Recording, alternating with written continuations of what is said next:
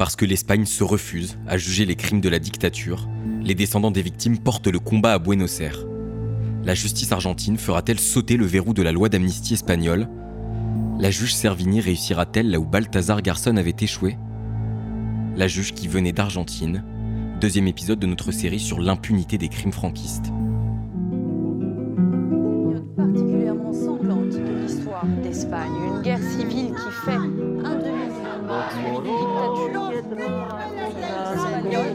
réclame une reconnaissance officielle de ses crimes, d'autres contre l'Espagne. S'attaquer aux crimes du franquisme n'est pas sans risque. La plupart de ceux qui sont L'Espagne a une obligation. Et avant de venir, on va les traîner devant les tribunaux internationaux.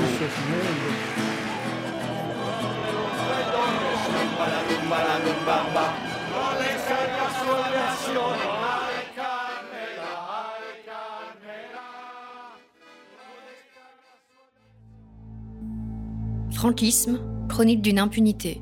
De Madrid à Buenos Aires, une enquête de Laura Guillain et Fabien Palem, avec la voix de Romain Madoud. À retrouver aussi à l'écrit sur le site du média.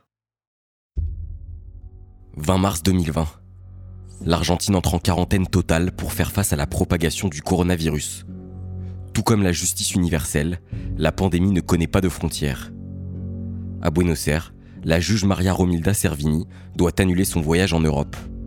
Cette magistrate argentine de 84 ans, chargée du dossier des crimes franquistes, devait se rendre en Espagne pour recueillir la déclaration de Martin Villa. À 85 ans, cet ancien ministre de Franco est l'un des derniers gros poissons de notre affaire. Les chefs franquistes semblent destinés à mourir en toute impunité. Dix ans après le début de la procédure argentine, la fameuse querella, le virus aura-t-il raison des derniers espoirs des victimes de la dictature?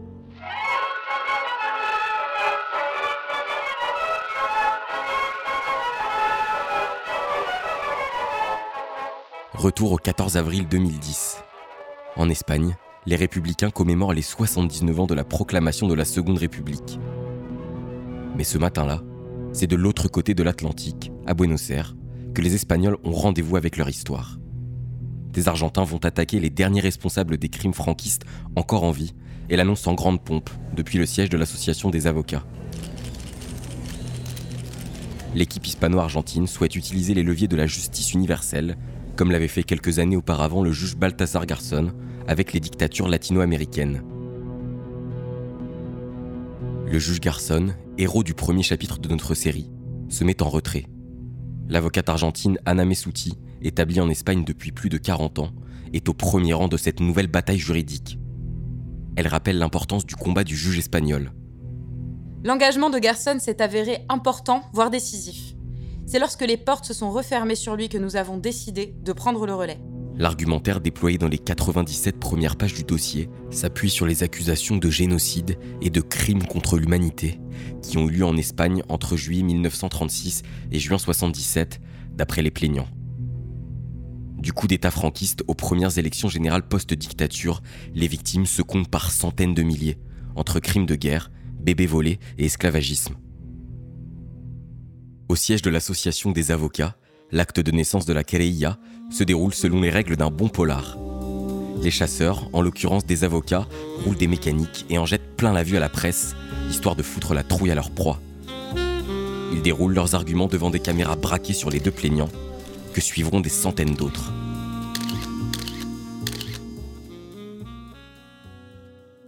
La plainte s'articule autour de deux citoyens hispano-argentins. Dario Rivascando, pour le compte de son père Severino, maire d'une petite ville de Galice, assassiné par les franquistes en 1936, et Inés Garcia Holgado, présente au nom d'un oncle et deux grands-oncles, également victimes de l'insurrection franquiste à Madrid et à Salamanque. Aux côtés de Dario et Inés se tient le prix Nobel de la paix argentin Adolfo Pérez Esquivel, accompagné d'autres figures des luttes pour les droits humains, comme les madres et abuelas de la place de Mai, ces mères et grands-mères de civils disparus sous la dictature argentine, considérés comme des piliers de la jeune démocratie.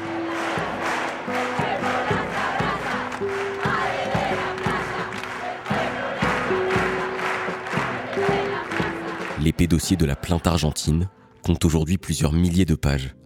La partie civile évalue à plus de 350 le nombre de plaignants, auxquels s'ajoutent des milliers de victimes déclarées officiellement.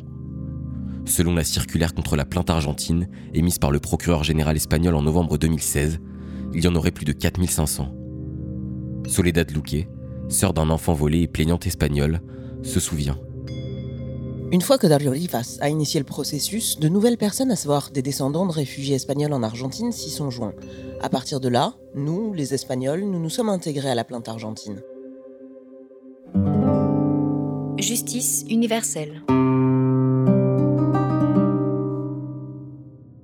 Ce même 14 avril 2010, à Buenos Aires, le dossier des crimes franquistes est attribué par tirage au sort au tribunal fédéral numéro 1 et à sa juge, Maria Romilda Servini de Cubria. Dans l'équipe juridique qui entoure Servini, on se questionne. Quelle sera l'implication de cette magistrate parmi les plus politisés du pays, d'ordinaire plus encline à défendre les dirigeants néolibéraux des années 90 que les militants des droits de l'homme? Dix ans plus tard, l'avocat Mathias Bailon, l'un des architectes de la Querella, se souvient des doutes qui planaient sur l'implication de Servini.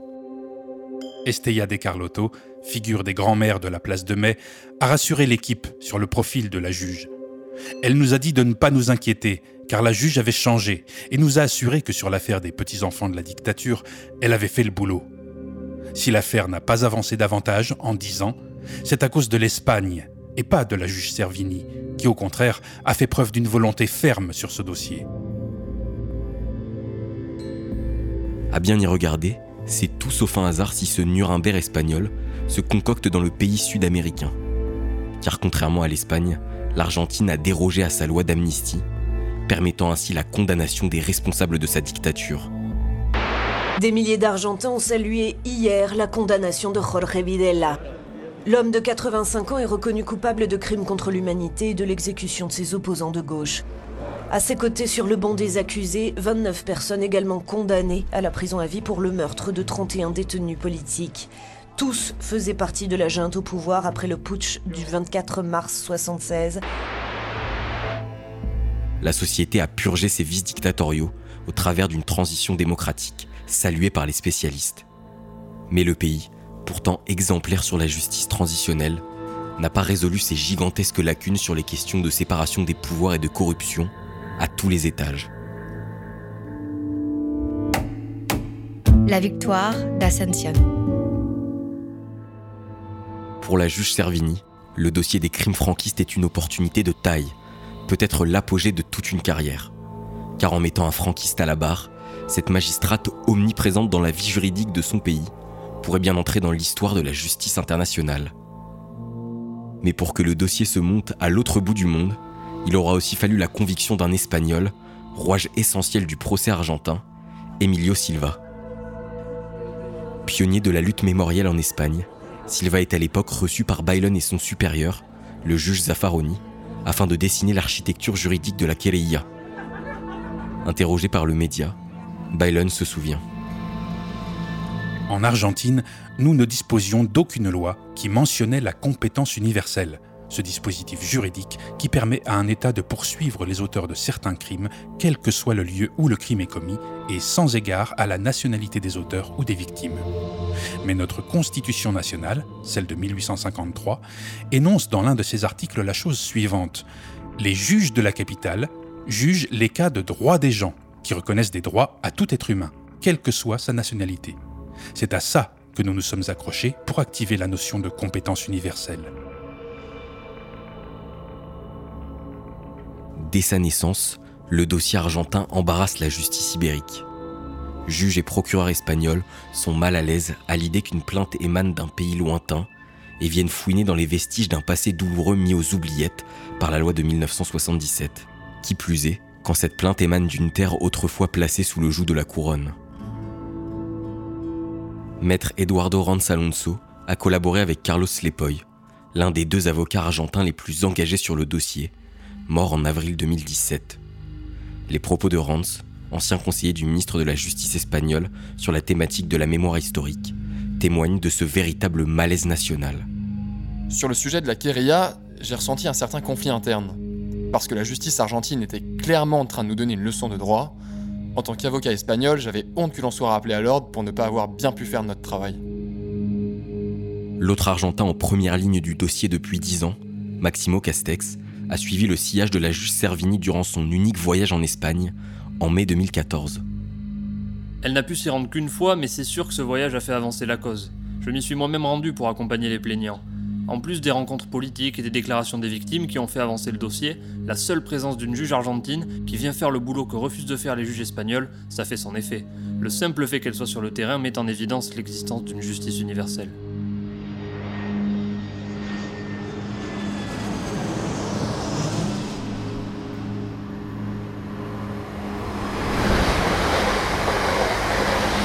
Ce voyage a mené la juge à Guernica, puis à Séville, dans divers villages andalous, et enfin à Madrid, où elle a notamment recueilli la déclaration du juge Garçon. L'avocate Anna Messuti, qui a recensé à elle seule plus de 300 plaintes, souligne l'importance du voyage de Servini. Dans les témoignages, ce qui marque le plus, c'est la croyance dans une justice universelle. La preuve, c'est qu'Ascension Mendieta n'a pas peur de monter dans un avion pour l'Argentine et d'y fêter ses 89 ans pour aller devant la juge. Ascension a fini par voir de son vivant l'exhumation de son père quatre ans plus tard. C'est déjà une victoire. Franquisme, chronique d'une impunité. Un podcast Le Média TV à retrouver à l'écrit sur le site du média. De Madrid à Buenos Aires, une enquête de Laura Guillain et Fabien Palem, avec les voix de Romain Madoud et Bérénice Sevestre. Réalisation Jordan Escoda et Théo Cazenove. Générique de Maxime March Chazarinck. Illustration d'Adrien Colra et Léo Tilsador. Nana de un viajerito que está por llegar. ¿En qué pancita será?